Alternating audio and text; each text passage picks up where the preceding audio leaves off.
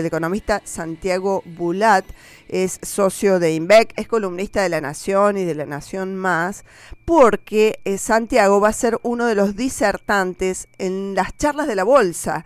Este evento que se realiza mañana 8 de septiembre a las 15 horas es un evento online en donde se, la temática general es construyendo futuro es un evento online en donde cualquiera que esté interesado puede participar y escuchar las varias charlas que va a haber durante toda la tarde. Bueno, una de ellas es la de Santiago Bulat, que nos va a hablar ni más ni menos de los desafíos de la economía que viene. Hola Santiago, ¿cómo te va? Buenos días.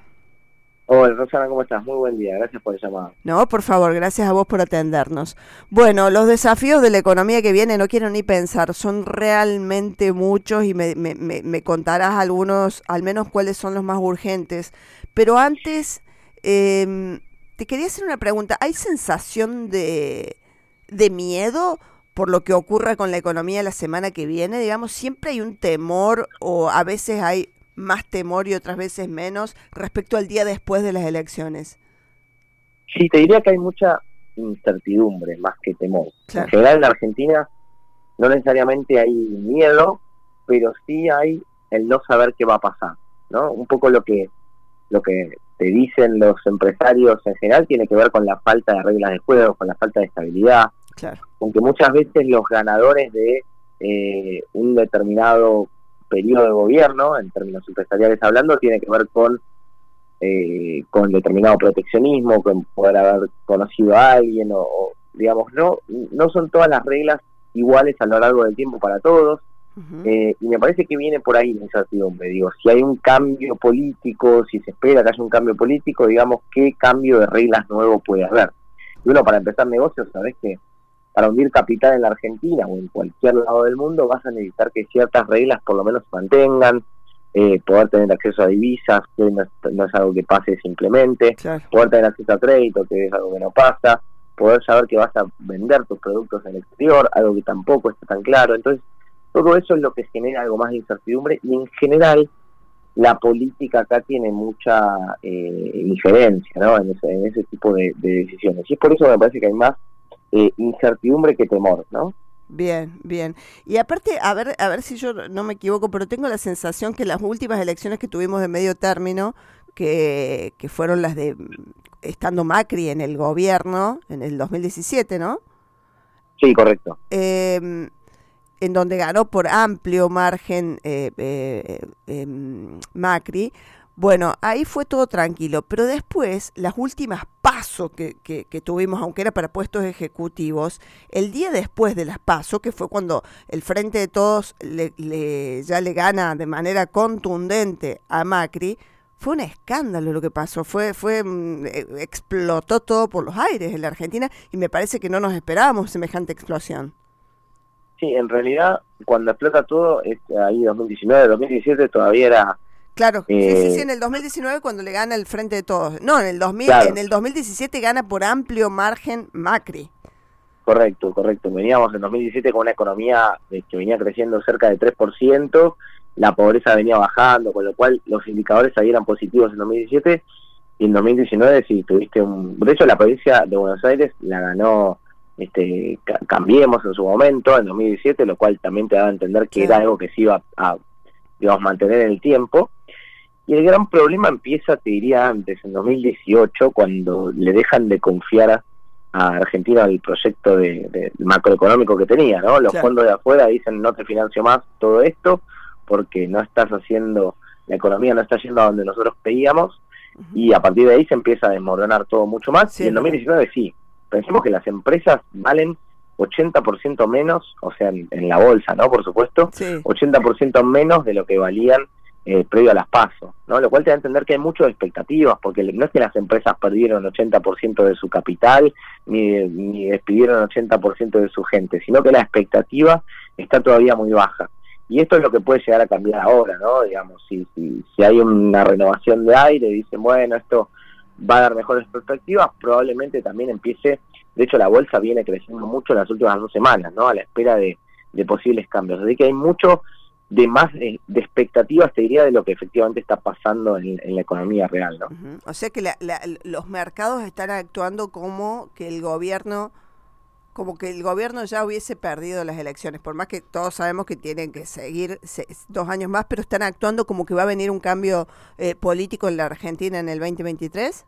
Sí, vos sabés que en 2013 había pasado algo similar, me voy a las legislativas todavía de las anteriores, sí en, las cuales estaba, digamos, gobernando Cristina Fernández de Kirchner, pero ya en 2013 no le había ido bien, entonces, en las elecciones. Entonces, desde ahí empezaron a subir la, de, determinados activos, ¿no? A la espera de un cambio también en, el gobierno, veníamos con una economía que estaba estancada también y demás, eh, así que a la espera de eso ya empezaba a subir, o sea, los mercados un poco se anticipan a las noticias y pareciera que es lo que están tratando de, de buscar ahora, ¿no? Pero, pero bueno, todavía hay mucha incertidumbre. Pensemos que en 2019 también todas las encuestas y demás daban ganadora a Cambiemos y no terminó siendo así, ¿no? Eh, de hecho fue un golpe bastante importante, con lo cual, bueno, hay que comprar con el rumor y vender con la noticia, como dicen, pero efectivamente eh, hay, hay que esperar, ¿no? Pero me parece que lo más importante es concentrarse en la en la economía real y entender, bueno, que hay sectores que tienen que seguir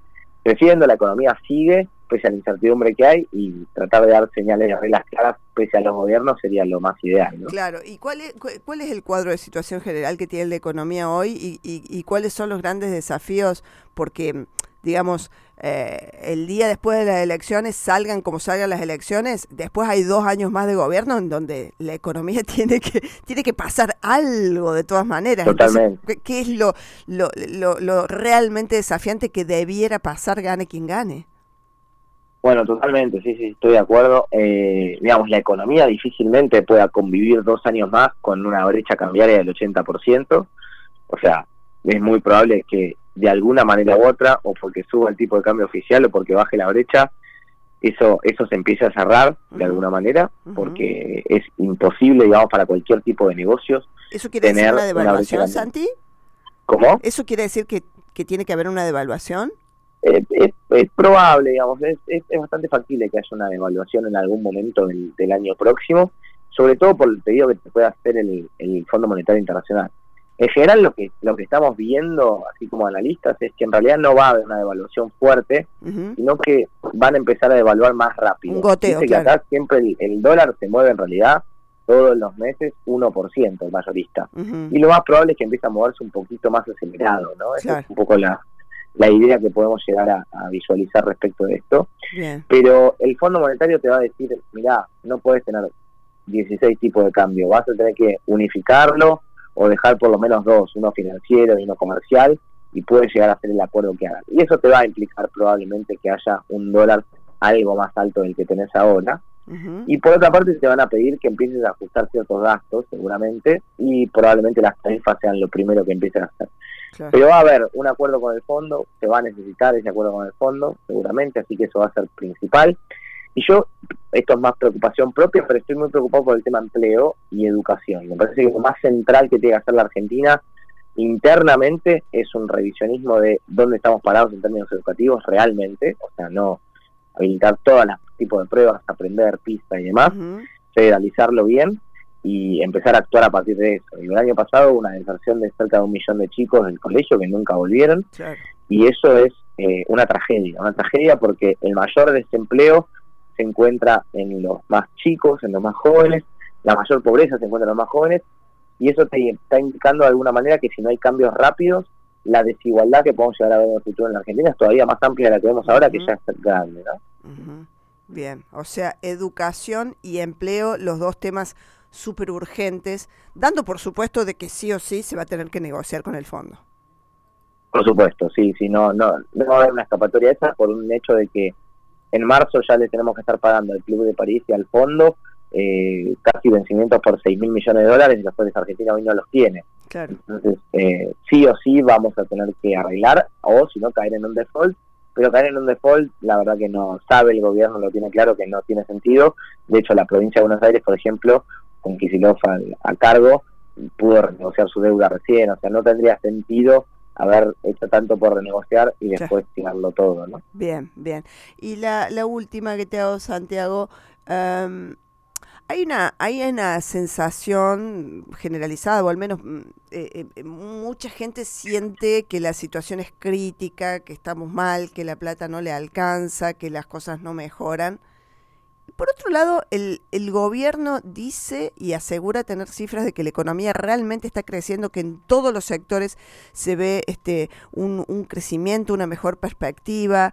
Eh, hasta, por ejemplo, ocurre esta cosa con la carne, ¿no? Eh, el campo quejándose por la, por la prohibición de las exportaciones de carne o por los cupos para la exportación de carne y que no lograron el resultado, sino que los resultados son contrarios porque se pierden muchos dólares. Y ayer mismo el presidente dijo que este, están logrando el objetivo, que es que baje el precio de la carne. Eh, uno se siente como medio loco cuando está al medio, puede decir, ¿cómo, ¿cómo es? ¿Quién tiene razón? ¿Qué está pasando? O, alguien nos miente tan descaradamente en la cara. Eh, es difícil de entender. Es difícil de entender. Yo creo que hay, eh, como le llamo yo, la, la ley del según cómo te caiga, ¿no? Eso pasa un poco de, de cómo analizar la situación económica. De todas maneras, yo creo que sí, digamos, acá tenés una heterogeneidad muy fuerte en términos de sectores de la recuperación. ¿Qué quiero decir con esto? Básicamente la industria, eh, por ejemplo, hoy está mucho más cerrada al, al mundo, están dando créditos subsidiados y demás, cosa que no pasaba con el gobierno anterior y la industria está recuperando. O sea, todo el consumo que nosotros no hacemos también hacia servicios, porque antes viajábamos, por ejemplo, y ahora no viajamos, por ejemplo, eh, eso empieza a dar cierta reacción al consumo interno también, ¿no? Entonces, son medios factores coyunturales. La brecha cambiaria, por ejemplo, la brecha cambiaria está de alguna manera incentivando a la construcción. Digo, hoy la gente elige dolarizar sus activos, elige dolarizar sus pesos no puede comprar dólar ahorro, lo hace a través de la construcción, por ejemplo, comprando metros cuadrados. Entonces son ciertos eh, ciertas distorsiones que existen en la macro que a su vez te eh, impulsan algunos sectores internamente. ¿no? no es lo ideal que suceda así, pero es verdad que está pasando. Ahora, si vos vas a hablar con un hotelero, un gastronómico, te dicen, yo no puedo más, no, sé, no, no sé en qué Argentina viven porque yo no puedo pagar los impuestos, no puedo pagar ni la luz, que está diciendo, por la baja facturación que tienen en este momento, ¿no? Entonces, es como que es una salida muy heterogénea todavía. A mí lo de la carne en particular me, me sorprende porque el gobierno ya cayó en esta trampa de, dejar de exportar en el año 2008 eh, y ya vimos los resultados que fueron pésimos, ¿no? Entonces, eh, me sorprende que traten de ratificar esto porque no fue hace tanto tiempo que, tuvimos este error. Así que, bueno, obviamente están tratando de llegar a las elecciones lo mejor posible. Saben que el consumo de carne en Argentina es importante y por eso quieren de alguna manera traerlo, pero, pero bueno, saben que el, costo también de largo plazo va a ser importante. Perfecto. Bueno, Santiago, muchísimas gracias por la comunicación. Reiteramos que vas a ser uno de los participantes en las charlas de la Bolsa que organiza la Bolsa de Cereales de Córdoba, que va un evento que va a ocurrir, es el cuarto año que, consecutivo que se hace y va a ser mañana, miércoles 8 de septiembre a partir de las 15 horas. Es un evento online, se puede, uno se puede inscribir, es gratuito, pero hay que inscribirse en charlas BCCBA .org.ar, o sea, charlas, bolsa de comercio, las siglas de bolsa mm, de cereales, perdón, CBA. Eh, y el tema, el eje central va a ser construyendo futuro. Tu parte, la economía o los desafíos de la economía que viene, de lo, que ya nos diste un, un buen pantallazo. Muchísimas gracias, Santiago. ¿eh?